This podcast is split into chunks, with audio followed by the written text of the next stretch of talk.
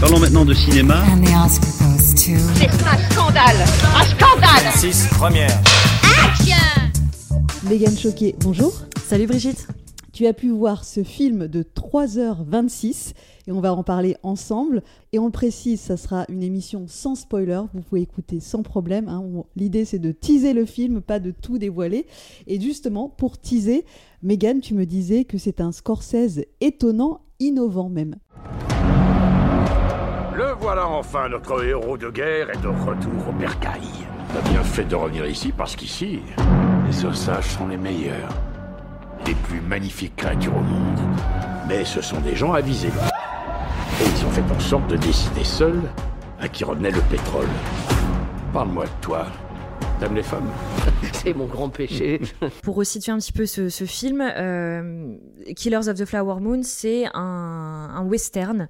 Euh, voilà, grande envie de, de Scorsese de faire un, un- un film de ce genre, euh, qui est inspiré d'événements réels, euh, qui est adapté aussi d'un ouvrage du même nom de David Gran qui était sorti en 2017 et qui revient en fait sur les meurtres de la tribu native Osage, donc en Oklahoma dans les années 20. Euh, c'est une communauté qui s'était enrichie grâce au pétrole qui était présent sous ces terres. Et donc, on suit euh, une famille qui va, euh, par cupidité, par racisme et par atrocité vraiment, par violence, bah, les arnaquer et qui va profiter vraiment de leur ascendant pour, pour terroriser vraiment cette communauté. D'ailleurs, cette période a été appelée le règne de la terreur. Donc euh, voilà, on- c'est quelque chose qu'on ressent vraiment dans le film.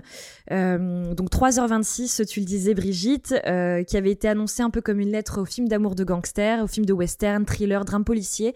Il y a aussi euh, une part de, romantisme dans ce film. Donc vraiment, voilà, dans ce côté innovation, Scorsese va vraiment dans plein de genres différents et on sent qu'il s'amuse, qu'il prend plaisir à faire ce film. Ça se ressent en tout cas en tant que, en tant que spectateur.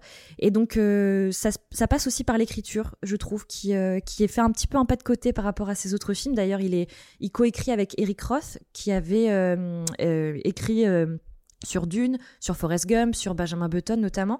Je tiens à souligner aussi la sublime photographie du film, qui est signée Rodrigo Prieto, qui a d'ailleurs travaillé sur Barbie de Greta Gerwig, donc deux salles, deux ambiances, mais je pense deux grands films de cette année. Euh, le film est vraiment aussi incroyable pour ses décors qui sont gigantesques. Euh, on sent, on, a vraiment l'impression d'être immergé dans cette époque-là, dans les années 20. Les costumes sont somptueux. Euh, et en fait, Scorsese a vraiment une mise en scène qui est, je trouve, très ingénieuse. Presque un peu, pas burlesque, mais un peu récréative. Alors qu'il raconte quelque chose de très, euh, très dur et d'affreux. Donc voilà, une mise en scène étonnante par moments, qui innove, qui tente des choses, alors qu'il a quand même 80 ans et qu'il n'a plus rien à prouver. Mais on sent voilà que c'est un monsieur qui, bah, qui aime profondément le cinéma et qui a envie de s'amuser avec ça, avec cet art-là et qui a toujours envie de se surpasser, de se dépasser. Il s'autorise beaucoup de choses, il met en lumière vraiment cette partie sombre de l'histoire américaine, et on sent que au-delà du geste artistique, c'est aussi un cri du cœur de sa part. Euh, parce que moi, euh, personnellement, quand je suis sortie du film, je suis sortie vraiment avec le cœur lourd, euh, l'âme enrichie, et hum, je trouve que ce film est... euh, euh, parce que c'est vraiment une épopée euh, sombre, violente, abrupte, mais qui est aussi teintée d'humour, là où on ne l'attend pas, notamment à travers le duo euh, DiCaprio-De Niro. De Niro exceptionnel, euh, je pense qu'on l'avait pas revu comme ça depuis euh, longtemps. Et DiCaprio qui est dans un registre très étonnant aussi, un peu un côté bené mais en même temps méchant. Je pense qu'il est dans l'un de ses meilleurs rôles. Je pense que ça sent un petit peu l'Oscar, euh, parce que le, film aussi s'apparente vraiment comme euh, une fresque familiale un peu à la succession. euh, qui profite de son pouvoir, de son influence pour assouvir sa soif de, cupidité, vraiment pour arnaquer et tuer cette communauté amérindienne Osage. Et ça raconte aussi une, histoire d'amour complexe et le chemin vraiment piteux d'un homme cupide, d'un homme un peu bené, voilà, incarné par DiCaprio. on a vraiment de la pitié pour lui, voilà, vraiment. Euh, et on suit en- ensuite, il y a- et après on bascule dans une deuxième partie du film euh, sur l'enquête du FBI parce que au début, euh, personne euh, ne prête attention à cette série de meurtres de la communauté Osage. Et puis, il y a un élan politique aussi dans ce film. Et là, il y a l'enquête du FBI qui commence. Et on s'intéresse vraiment à, cette, euh, injustice. Et puis ensuite, il y a euh, le procès. Euh, donc voilà, c'est un, un film qui est en plusieurs temps. Euh, qui, se qui se digère en plusieurs temps. Il y a beaucoup d'informations à digérer, beaucoup de personnages, beaucoup de, une, grande galerie de personnages, mais ils sont tous, euh, tous impressionnants les uns autant que les autres. Et donc voilà, donc vraiment, voilà, DiCaprio, De Niro, formidable. Et la révélation du film, pour moi, c'est Lily Gladstone. Euh, qui est vraiment euh, l'âme du film. Oui, tu le disais, euh, Robert De Niro, Leonardo DiCaprio et donc Lily Gladstone. Parlons du casting. Donc voilà, ce sont les têtes d'affiche. Peut-être que tu veux donc développer un petit peu sur Lily Gladstone et puis les autres acteurs et actrices qui les entourent. il y a notamment Brendan Fraser, donc qui n'était pas là hier soir sur le tapis rouge, mais voilà un, un joli casting en tout cas. Oui, très joli casting. Donc effectivement, DiCaprio, De Niro, exceptionnel, un duo très burlesque, vraiment un duo comique, euh, pathétique, euh, euh, violent et vraiment piteux, mais qui sont formidables. Je pense qu'on les a rarement vus comme ça au cinéma. Et DiCaprio et De Niro pour la première fois ensemble chez Scorsese, mais pas la première fois tout court. Non, pas la première fois tout court, mais ça remonte à, 93. Hein, DiCaprio était très jeune et donc il partageait l'affiche de blessure secrète avec, euh, avec, euh, avec De Niro. Mais là, il partage vraiment l'affiche, en plus chez Scorsese, puisque euh, le réalisateur fait appel à deux de ses acteurs fétiches. c'est quand même la sixième collaboration entre le réalisateur et DiCaprio et la dixième collaboration entre Scorsese et De Niro. Donc voilà, il a rassemblé ces deux acteurs fétiches enfin deux de ses acteurs fétiches en tout cas, dans ce film. Et le duo DiCaprio et De Niro est vraiment délicieux, burlesque, comique, violent, euh, pitoyable. Enfin, c'est vraiment. Euh, il y a des moments, des élans d'humour euh, très surprenants et très étonnants, et c'est vraiment délicieux à voir.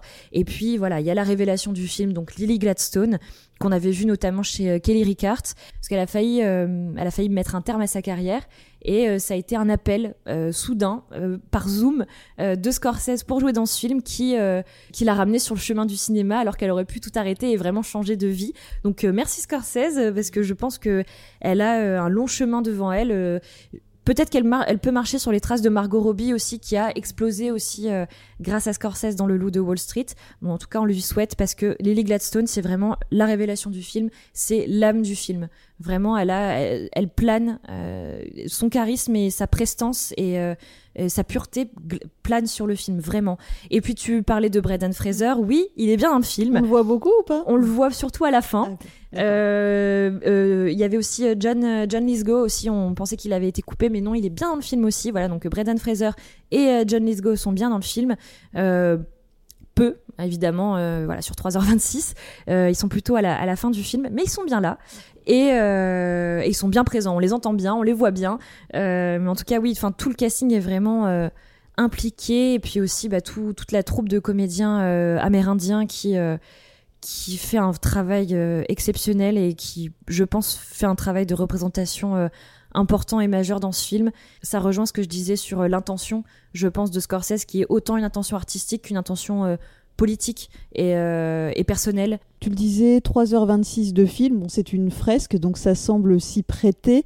Euh, il y a eu déjà des premiers échos sur le film. Je crois que certains trouvent ça un peu long. Est-ce que c'est ton cas aussi? Est-ce que cette longueur est justifiée?